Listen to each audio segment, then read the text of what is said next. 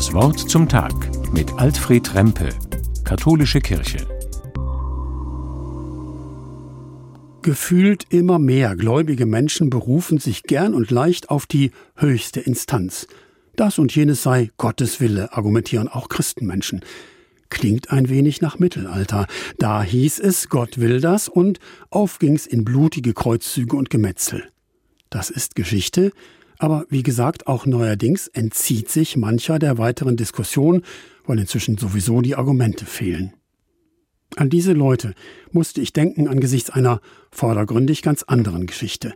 Da gibt es von einem Trierer Vorort aus eine steile und enge Straße Richtung Autobahn auf der Eifelhöhe. Zwei oder drei Haarnadelkurven machen's noch enger und auch deswegen verbieten unten im Tal mehrere Schilder die Weiterfahrt für Fahrzeuge mit mehr als 2,8 Tonnen. Ignoriert hatte das Verbot der Fahrer eines 32 Tonnen Sattelzugs. Erste Kurve noch geschafft, aus der zweiten musste ihn dann Feuerwehr und zwei Schwerlastkräne herausretten. Sein Navi hat ihm diesen Weg gezeigt, sagt der Lkw-Fahrer. Ich verlass mich auf das Navi, ist doch eine höhere Instanz als ich. Und dann da ähnelt der Trucker eben manchen fundamentalistischen Gläubigen. Warum sollte ich dann noch selbst nachdenken oder mich auf Verbote einlassen oder andere Hinweise wahrnehmen? Die oberste, die höchste Instanz will das von mir und jetzt. Das kann schlimme Folgen haben. Siehe Kreuzzüge oder festgefahrener Truck.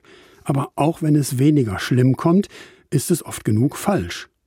Schon richtig, wer an Gott glaubt, vertraut das eigene Leben und die Mitmenschen und die ganze Welt ja eigentlich Gott an, in der zuversichtlichen Hoffnung, dass Gott für seine Schöpfung nur das Gute will und immer noch das Bessere. Nur, wenn ich daran mitarbeiten will, also am Guten und am immer Besseren für Welt und Menschen, für Schöpfung und Geschichte, wenn ich das ernsthaft will, muss ich auch alle Kräfte aktivieren, die der Schöpfergott mir dafür mitgegeben hat. Hingucken also, aufmerksam bleiben, selbst nachdenken, mich klug beraten mit anderen denkenden Menschen, wahrnehmen, was die Menschen in meiner Umgebung jetzt brauchen, was die Welt wirklich verbessern kann, oder im Fall des Navis einfach nur, was jetzt aus gutem Grund verboten oder einfach unmöglich ist.